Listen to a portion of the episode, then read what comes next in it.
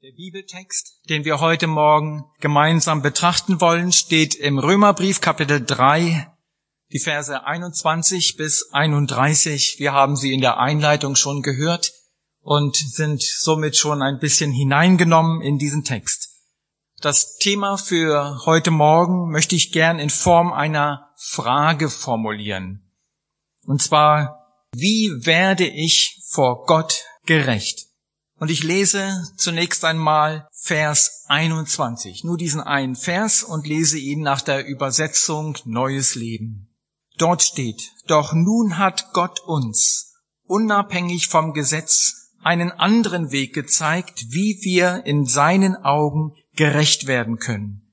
Ein Weg in Übereinstimmung mit dem Gesetz und den Propheten. Gott hat uns etwas gezeigt. Gott hat uns einen Weg gezeigt und dieser Weg ist, so heißt es hier, in vollkommener Übereinstimmung mit dem Gesetz und den Propheten, also mit dem, was im Alten Testament auch steht. Und dies ist der Weg, wie wir in den Augen Gottes gerecht werden können. Darum könnten wir auch als Überschrift sagen, Rechtfertigung durch den Glauben. Es geht um die Gerechtigkeit. Wie werde ich vor Gott gerecht? Wenn wir dann weiterlesen und zu Vers 22 kommen, dann finden wir dort auch bereits die Antwort. Dort steht, wir werden von Gott gerecht gesprochen, indem wir an Jesus Christus glauben. Dadurch können alle ohne Unterschied gerettet werden. Die Antwort wird hier ganz klar und deutlich gegeben. Ich habe so gedacht, das Wort Gottes ist keine komplizierte Angelegenheit wenn wir nach einer Problemlösung suchen, vielleicht für ein technisches Gerät, etwas funktioniert nicht und wir fragen uns, wie geht das? Wir lesen die Anleitung oder wir gucken nach, haben andere das gleiche Problem schon gehabt? Welchen Lösungsweg gibt es? Und dann sind wir manchmal ein bisschen aufgeregt dabei. Werde ich das überhaupt verstehen? Und selbst wenn ich so einigermaßen verstehe, kriege ich es überhaupt hin? Und wenn wir hier die Bibel lesen, dann merken wir, Gott gibt uns hier eine Frage, ein Thema und Gott, Gott gibt uns auch eine ganz klare Antwort, die ist ganz leicht zu verstehen. Wir werden von Gott gerecht gesprochen, so heißt es hier, indem wir an Jesus Christus glauben. Ich möchte die Frage stellen, ist dies eine wichtige Frage? Ist es ein wichtiges Thema, mit dem es sich lohnt, sich auseinanderzusetzen? Für den Reformator Martin Luther war dies eine wichtige Frage. Er litt große innere Qualen, wenn er an seine Beziehung zu Gott dachte. Er hatte Gott bislang als den kennengelernt, der absolut gerecht ist und den bestraft, der böse ist. Wie kann ein Mensch da vor Gott bestehen und seinem Zorn entrinnen? Die große Frage, die Luther beschäftigte, war die, wie bekomme ich einen gnädigen Gott? Ist es möglich, dem Zorn Gottes irgendwie zu entrinnen. Er schrieb über sich selbst Folgendes. Ich konnte den Gerechten, den Sünder strafenden Gott nicht lieben. Im Gegenteil, ich hasste ihn. Wenn ich auch als Mönch untadelig lebte, fühlte ich mich doch vor Gott als Sünder, und mein Gewissen quälte mich sehr. Ich wagte nicht zu hoffen, dass ich Gott durch meine Genugtuung versöhnen könnte. Und wenn ich mich auch nicht in Lästerung gegen Gott empörte, so murrte ich doch heimlich gewaltig gegen ihn. Nach außen hin war sein Leben in Ordnung. Andere hatten ihm nichts vorzuwerfen. Er lebte gemäß den Regeln der Kirche, er lebte gemäß dem Wort Gottes so gut er es konnte und versuchte ein reines Gewissen zu haben aber wenn er wirklich ehrlich war mit sich selber, dann wusste er, dass er diesen Maßstab Gottes nicht erfüllen konnte. Die inneren Nöte und Anschuldigungen quälten ihn. Und Luther begab sich auf die Suche und er wurde fündig im Brief an die Römer. Und auch dieses Kapitel, das wir heute Morgen lesen, das trug ganz entscheidend dazu bei. Als Paulus diesen Brief schrieb, da schrieb er an die Juden. Also er schrieb genauer gesagt an die Römer. Und in Rom, da gab es, da gab es Menschen, die vom Hintergrund her Juden waren sie waren zum Glauben gekommen und sie lebten jetzt in Rom und waren dort in der Gemeinde und in den unterschiedlichen Gemeinden zusammen. Wenn ein Jude über die Frage nachdachte, wie werde ich gerecht vor Gott, dann war die Antwort eigentlich ganz einfach. Es gibt ein Gesetz. Dieses Gesetz, das muss man halten. Wenn man es erfüllt, dann ist man gerecht. Und wenn man das Gesetz übertritt, dann ist man ein Übertreter. Dann ist man ein Sünder. Dann ist es nötig, Wiedergutmachung zu leisten. Dann ist es nötig, ein Opfer zu bringen für die Sünden, die man getan hat. Wie wird ein Mensch vor Gott gerecht? Für die Juden war es ganz klar, sie müssen das Gesetz halten. Und an dieser Stelle gibt es ein großes Dilemma. Denn wer ist in der Lage, das Gesetz zu halten? Wer ist so vollkommen? Wo gibt es einen Menschen, der das Gesetz noch nicht übertreten hat, der einwandfrei lebt und der sich als gerecht bezeichnen kann? Auch Luther kannte dieses Dilemma als er merkte, dass sein Leben nicht in Übereinstimmung ist mit dem, was er eigentlich glaubte. Und wie ist es heute? Ist dieses Thema für uns heute aktuell? Ist diese Frage für uns heute wichtig? Wie werde ich vor Gott gerecht? Die Antwort darauf finden wir im nächsten Vers. Vers 23. Dort steht, denn alle Menschen haben gesündigt und das Leben in der Herrlichkeit Gottes verloren. Hier sehen wir, dass dieses Thema uns alle betrifft. Wir alle haben ein großes Problem. Wir alle haben gesündigt, so heißt es hier. Unser Problem lautet Sünde. In der letzten Zeit habe ich mir einige Fachvorträge angehört zu Themen, die mich interessiert haben. Und ein Redner sagte dann so am Rande, so ganz nebenbei, mal etwas zu dem Thema Religion. Und er sagte dann, ich bin ja nicht gegen Religion, aber ich bin dann dagegen, wenn es dort um Sünde und um Buße geht. Religion darf uns nicht in unserer Freiheit einengen. Ich kann mir vorstellen, dass es viele Leute gibt, die dem zustimmen würden und die denken, ja, das ist richtig. Religion darf uns nicht einengen. Genau. Über Sünde und Buße das sind Themen, über die sollte man lieber nicht reden. Wenn ich darüber nachdenke, über diese Aussage, dann kommt mir das so vor, als ob jemand sagt, ich bin ja nicht gegen Ärzte. Ärzte sind gut und Ärzte sind wichtig und Ärzte dürfen über alles Mögliche auch gern reden, aber über ein Thema dürfen sie nicht reden. Über Krankheit. Dann würden sie mich ja einengen in meiner Freiheit.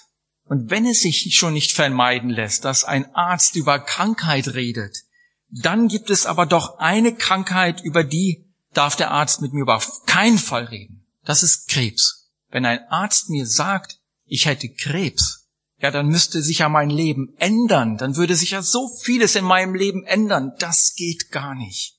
Und wir merken, es ist völlig unsinnig, die Augen zu verschließen vor der Realität. Wenn es dort ein Problem gibt, dann müssen wir doch dankbar sein demjenigen, der uns darauf hinweist und dieses Problem beim Namen nennt.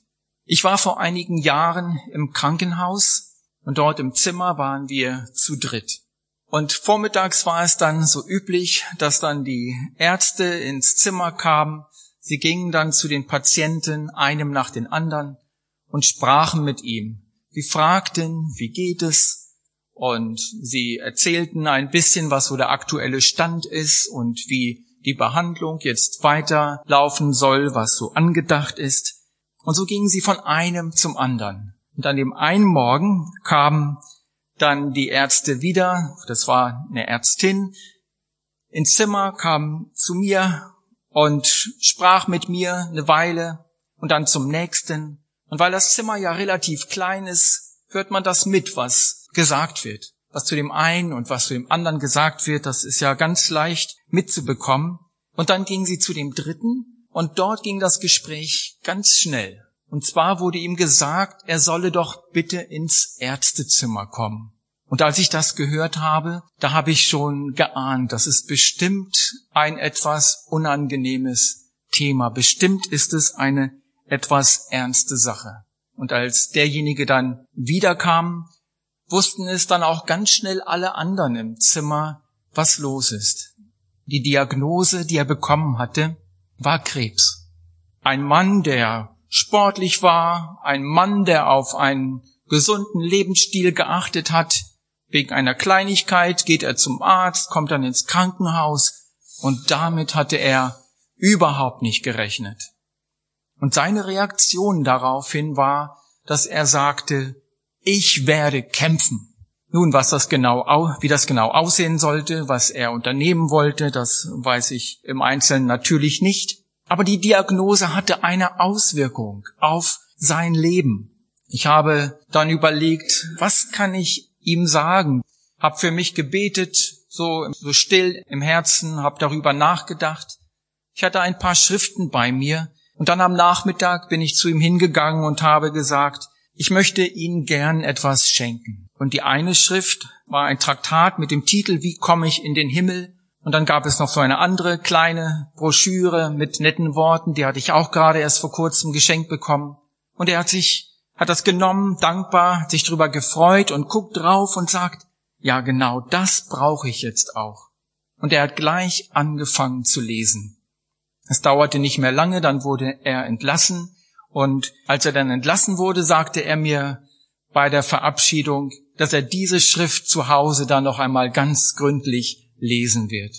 Er hat eine Diagnose bekommen und diese Diagnose hat etwas bewirkt in ihm. Und darum ist es gut, wenn wir die richtige Diagnose bekommen. Nur dann können wir etwas unternehmen und dann kann sich etwas in unserem Leben ändern. Das Wort Sünde, das hier gebraucht wird, das bedeutet genau genommen Zielverfehlung. Die Sünde bringt uns auf einen falschen Weg, ab vom richtigen Ziel und sie führt zu einem falschen Ziel. Wenn du eine falsche Nummer wählst, dann kommst du nicht an. Stell dir vor, du beobachtest einen schweren Verkehrsunfall, jemand ist schwer verletzt, und du willst den Rettungswagen rufen, nimmst dein Telefon und wählst die Nummer, am anderen Ende ist besetzt, du kommst einfach nicht durch, versuchst es ein paar Mal und kommst einfach nicht durch. Und fragst dich, was ist das nur, bis du merkst, dass du die falsche Nummer gewählt hast. Nachdem du die richtige Nummer gewählt hast, meldet sich am anderen Ende auch gleich derjenige, den du haben willst. Wie wichtig ist es doch, dass wir die richtige Nummer wählen, dass wir auch das Ziel erreichen, dort, wo wir hinwollen, dass wir dort auch ankommen. Stell dir vor, du sitzt im falschen Zug. Du hast dir ein Ticket gekauft, machst eine Reise, bist unterwegs, hast einen schönen Fensterplatz, die Sonne scheint, du genießt die Fahrt, packst dein Essen aus und nach einiger Zeit kommt jemand, um die Tickets zu kontrollieren und es stellt sich heraus, du sitzt im falschen Zug. Jetzt würdest du doch nicht ärgerlich werden und sagen, was reden Sie denn da? Sie verderben mir ja den ganzen Tag. Nein, im Gegenteil, wir sind doch dankbar dafür, dass jemand uns darauf hinweist. Mir ist das übrigens bereits schon mal so gegangen, dass ich im falschen Zug saß. Und der Bahnbeamte hat mir dann ganz freundlich erklärt, wo ich aussteigen sollte und welchen Zug ich dann nehmen sollte. Und das war dann eine gute Sache. Sünde ist Zielverfehlung. Du verfehlst das Ziel deines Lebens.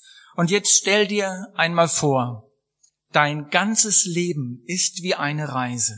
Es geht weiter und weiter. Und wenn du dein ganzes Leben lang in die falsche Richtung fährst, das ist tragisch.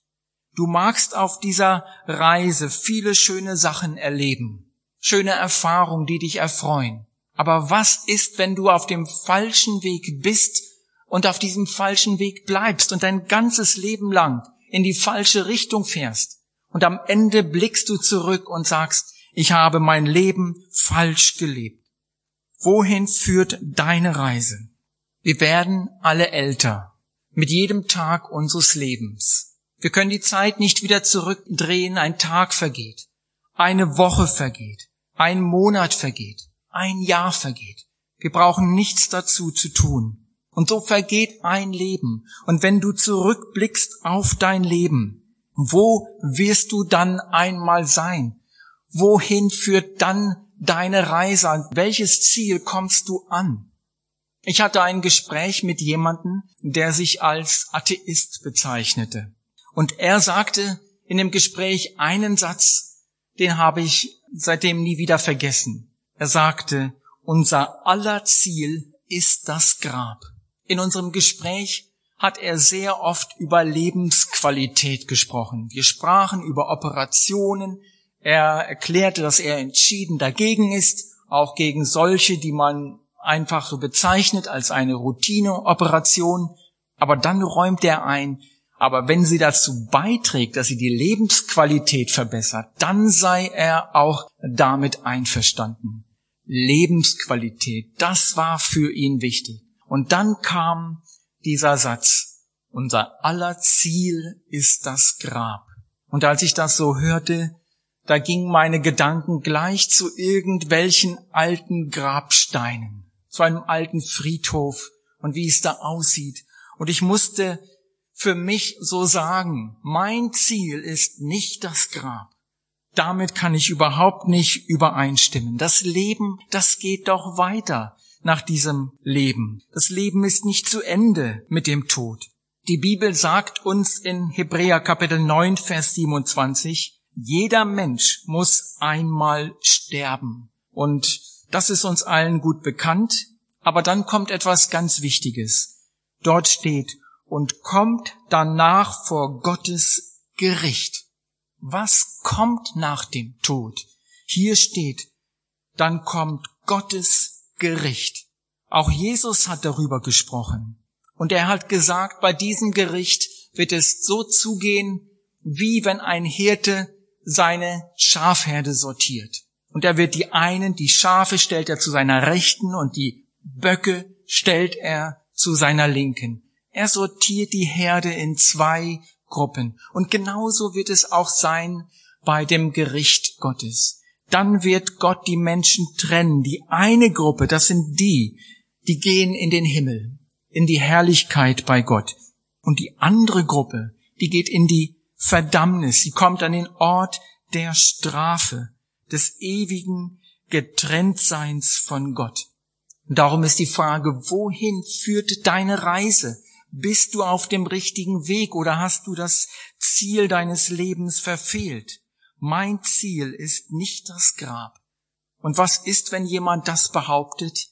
Wenn jemand es einfach leugnet, das, das gibt es nicht, weder Himmel noch Hölle. Ich wähle keins von beidem. Ich wähle einfach das Grab. Diese Option gibt es nicht.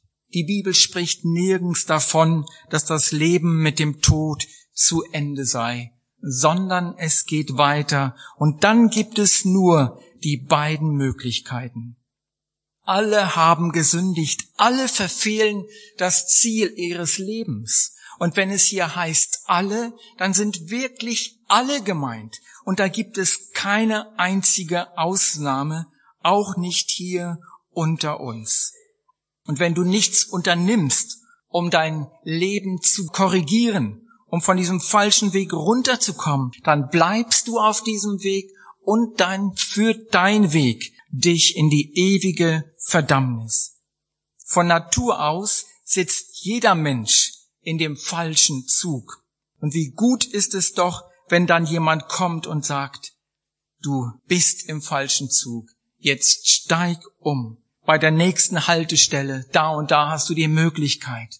Dann steig aus, kaufst du dir ein neues Ticket und dann nimmst du den oder den Zug. Wie steigen wir um? Worin besteht die Lösung? Die Antwort finden wir gleich im folgenden Vers, Vers 24. Dort steht, doch Gott erklärt uns aus Gnade für gerecht.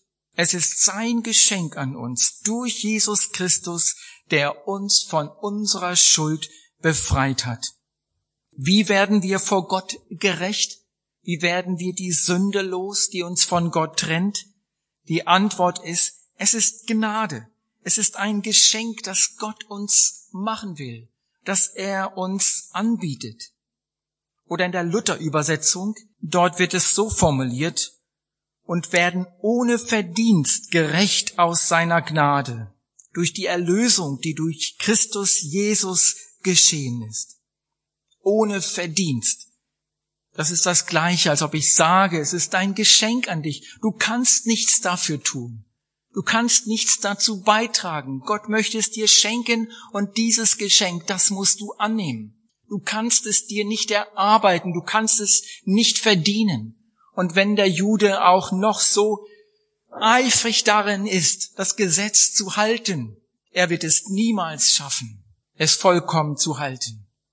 Und wenn jemand in seiner Religion noch so treu ist und sich anstrengt und gute Werke tut er wird es niemals schaffen, den Maßstab Gottes zu erfüllen. Der einzige Weg, wie wir vor Gott gerecht gesprochen werden können, ist der, dass Gott uns seine Gerechtigkeit schenkt.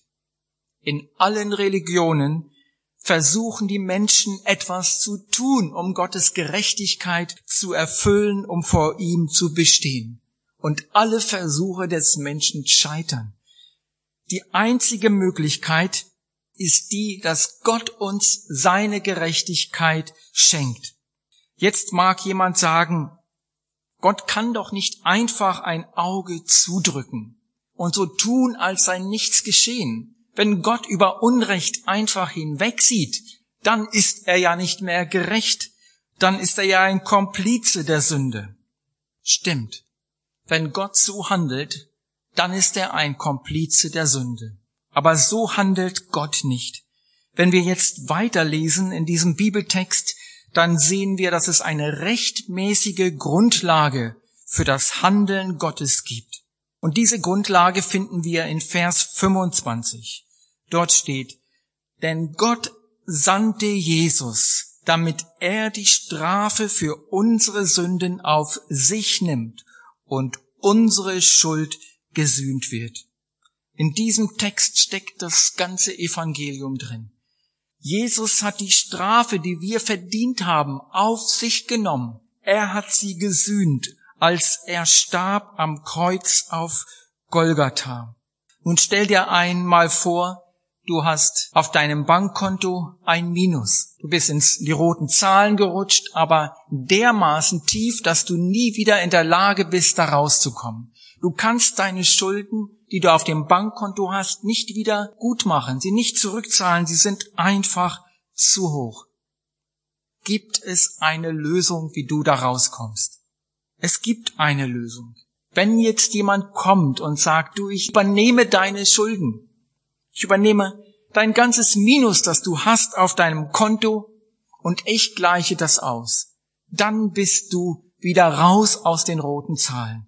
Dann kommst du da raus ob es wohl jemanden gibt, der dazu in der Lage ist, unsere Schuld, die wir vor Gott haben, zu begleichen und auf sich zu nehmen und zu bezahlen? Wir haben gelesen, wir haben alle gesündigt. Wir stecken also alle in der Schuldenfalle. Niemand ist davon ausgenommen. Doch es gibt einen, der dazu in der Lage ist, unsere Schuld zu tilgen, die wir vor Gott haben. Und das ist Jesus. Er hat nie gesündigt.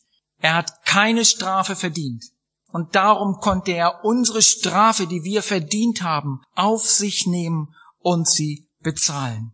War er dazu bereit? Ja, er war dazu bereit. Bereits als er in diese Welt kam, da wusste er, dass er eines Tages am Kreuz auf Golgatha für die Sünden der Menschen sterben würde. Und als dann der Zeitpunkt näher kam, und er wusste, bald ist es soweit, bald werde ich ans Kreuz genagelt und dann wird die Last der Sünde der ganzen Menschheit auf mich gelegt. Da ging er in den Garten Gethsemane, um dort zu beten. Und er betete, mein Vater, ist es möglich, so gehe dieser Kelch an mir vorüber, doch nicht wie ich will, sondern wie du willst. Jesus litt eine große innere Qual. Und er ging dann wieder hin, betete, betete wieder die gleichen Worte. Und dann steht dort in der Bibel, dass sein Schweiß wie Blutstropfen war, das auf die Erde fiel. Jesus war dazu bereit. Dann kam die Gefangennahme, dann kam das Verhör, dann kam die Geiselung, die Kreuzigung und dann schließlich der qualvolle Tod am Kreuz auf Golgatha. Jesus sagte, ich hätte den Vater bitten können und er würde mir Legionen von Engeln senden, um mich zu bewahren. Aber all das hat Jesus nicht getan. Er hat darauf verzichtet, weil er wusste, wenn ich das nicht tue, wenn ich diesen Weg nicht gehe, dann gibt es keine Hoffnung für die Menschen in dieser Welt. Sie leben in ihrer Sünde, sie sterben in ihrer Sünde und sie bleiben darin und die Strafe und der Zorn Gottes wird sie treffen. Als Jesus am Kreuz auf Golgatha starb, dann nahm er die Schuld der ganzen Menschheit auf sich. Und dann nahm er auch deine Schuld auf sich. Er nahm meine Schuld auf sich. Jesus litt bereits dafür, für das, was wir verbrochen haben. Und damit hat Jesus eine rechtmäßige Grundlage geschaffen, damit wir Vergebung unserer Sünden bekommen können und damit wir umkehren können und einen neuen Weg einschlagen können, der in den Himmel führt. Vers 25 steht, wir sind gerecht vor Gott, wenn wir glauben, dass Jesus sein Blut für uns vergossen und sein Leben für uns geopfert hat. Jetzt mögen wir fragen, was ist mit den Menschen, die vor Jesus gelebt haben? Können auch sie gerechtfertigt werden? Wenn wir weiterlesen, dann steht hier, Gott bewies seine Gerechtigkeit, als er die Menschen nicht bestrafte, die in früheren Zeiten gesündigt haben. Er handelte so, weil er Geduld mit ihnen hatte. Sein Werk am Kreuz hat Auswirkungen für die Menschen, die in früheren Zeiten gesündigt haben. Damals hat der Zorn Gottes sie nicht gleich getroffen, sondern Gott hatte Geduld mit ihnen. Und Gott hat bereits gewusst, dass Jesus einmal kommen würde und er würde auch für ihre Sünden am Kreuz auf Golgatha sterben. Damals war es dann üblich, dass Menschen ein Opfertier bringen mussten. Und sie brachten ihr Schuldopfer und die Vergebung der Sünden konnte ihnen zugesprochen werden. Und im Neuen Testament lesen wir, dass das Blut von Böcken und Stieren keine Sünden hinwegnehmen kann.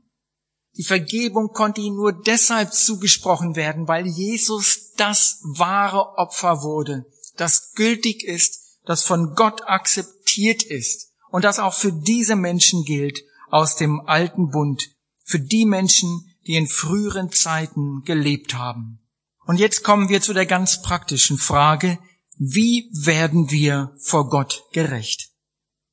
In Vers 26 lesen wir weiter, und er ist auch jetzt in dieser Zeit vollkommen gerecht, indem er die für gerecht erklärt, die an Jesus glauben.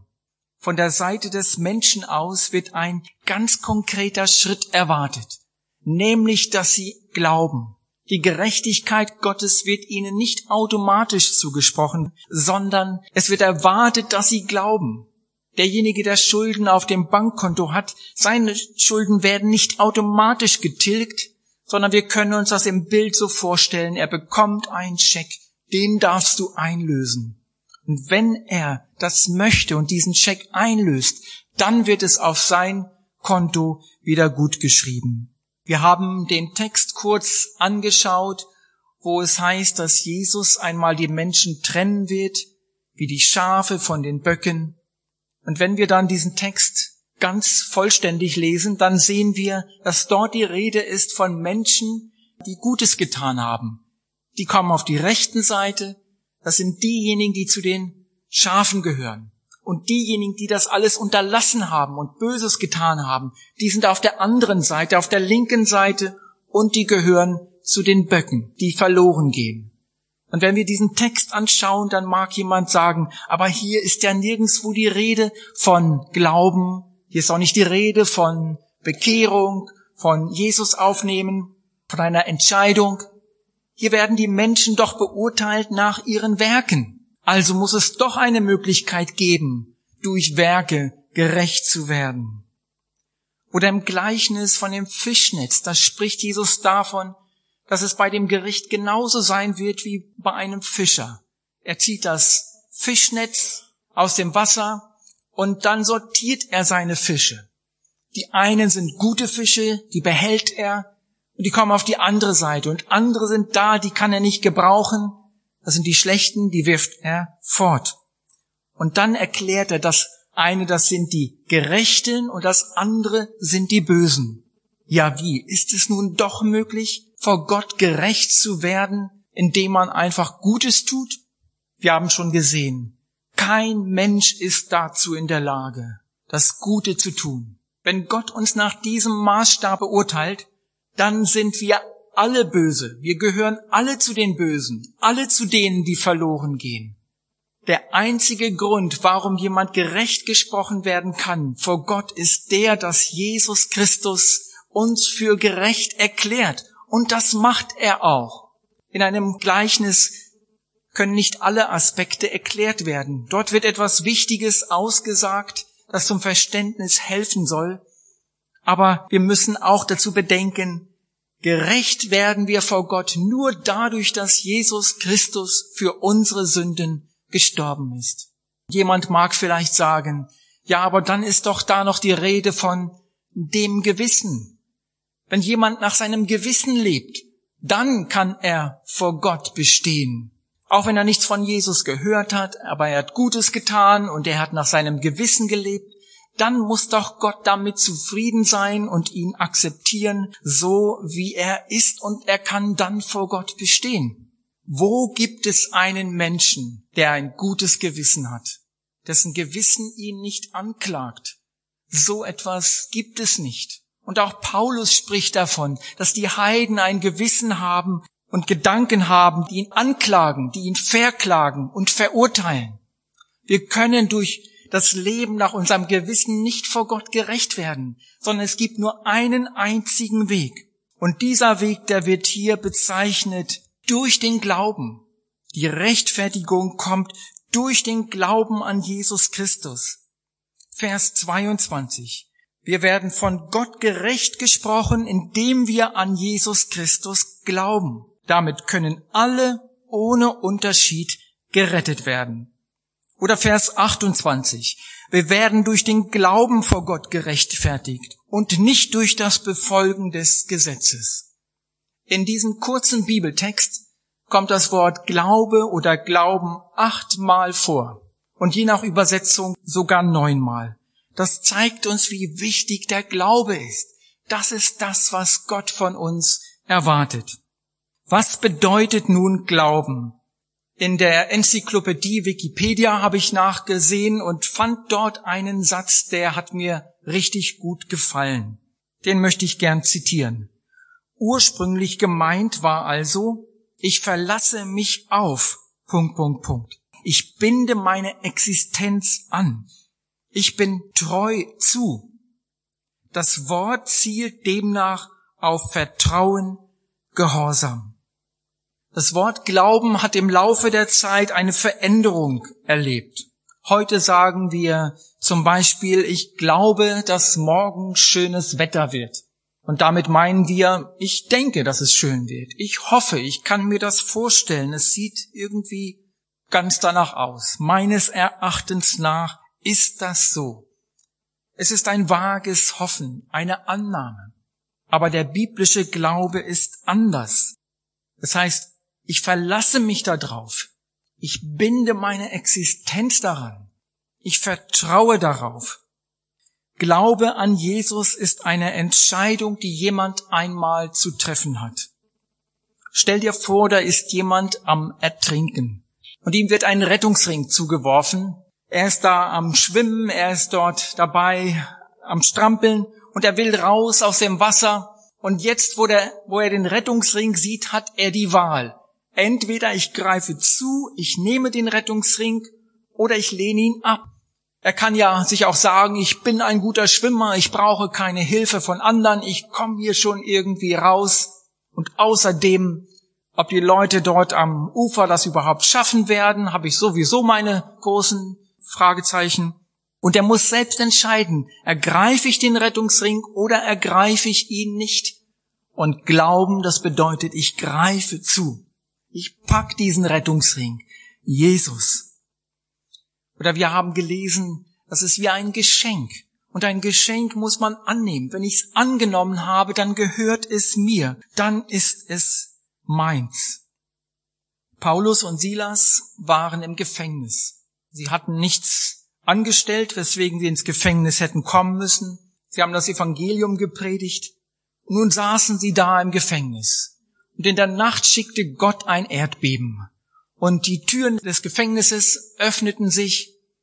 Und als der Gefängnisaufseher das sah, meinte er, die Gefangenen seien jetzt alle geflohen. Er kam in Panik und er wollte sich selbst ins Schwert stürzen. Und als Paulus das gesehen hat, hat er ihm gesagt, tu dir nichts an, wir sind alle hier. Und er kam zu ihnen, fiel zitternd vor ihn nieder und sagte, ihr Männer, liebe Brüder, was muss ich tun, um gerettet zu werden? Und Paulus erklärt ihm das Evangelium. Er sagte, glaube an den Herrn Jesus, so wirst du und dein Haus gerettet werden. Und in der Nacht nahm der Gefängnisaufseher Paulus zu sich, wusch ihm die Wunden. Er verkündigte allen in seinem Haus das Evangelium. Und er und seine Angehörigen ließen sich noch in der gleichen Nacht taufen.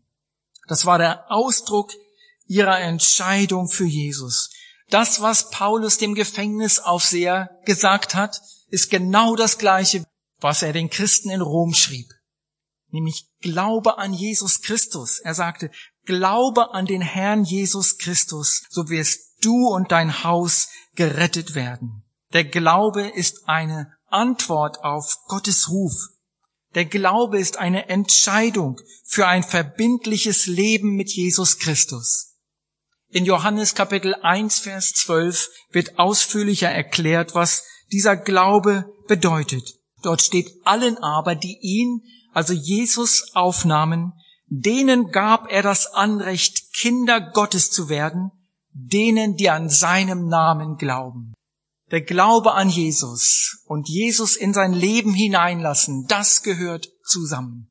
Sonst ist das kein echter Glaube. Jemand nimmt Jesus auf in sein Leben und das Ergebnis davon ist das, was hier steht, dann wird er ein Kind Gottes.